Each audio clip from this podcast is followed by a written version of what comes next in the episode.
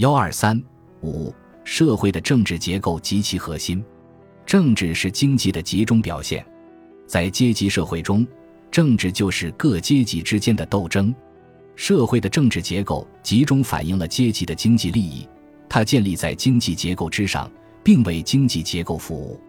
政治结构的构成和核心。社会的政治结构是指建立在经济结构之上的政治法律设施、政治法律制度及其相互关联的方式，包括政权机构、政党、军队、警察、法庭和关于政权的组织形式、立法、司法、规范程序等。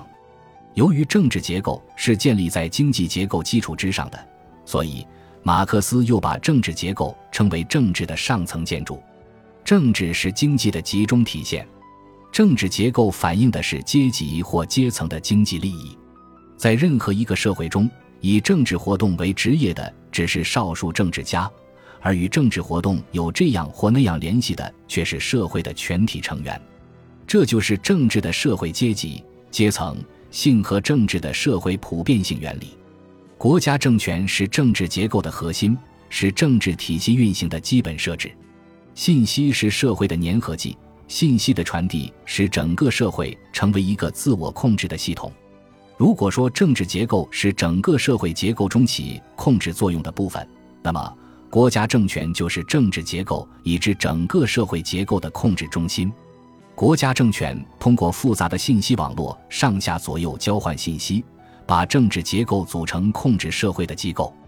组织、管理和指导全部社会生活，从而执行社会职能。政治统治到处都是以执行某种社会职能为基础，而且政治统治只有在他执行了他的这种社会职能时才能持续下去。从总体的历史过程看，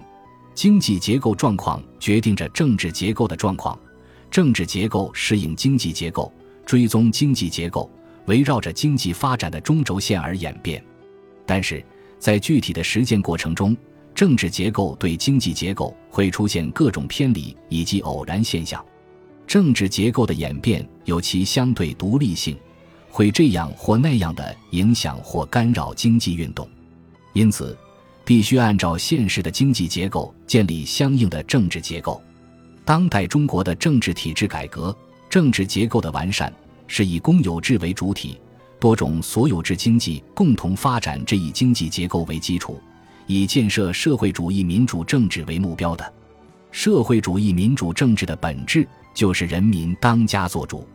建设社会主义政治文明，就是要把共产党领导、人民当家作主和依法治国有机统一起来，实现社会主义民主政治的制度化、规范化和程序化。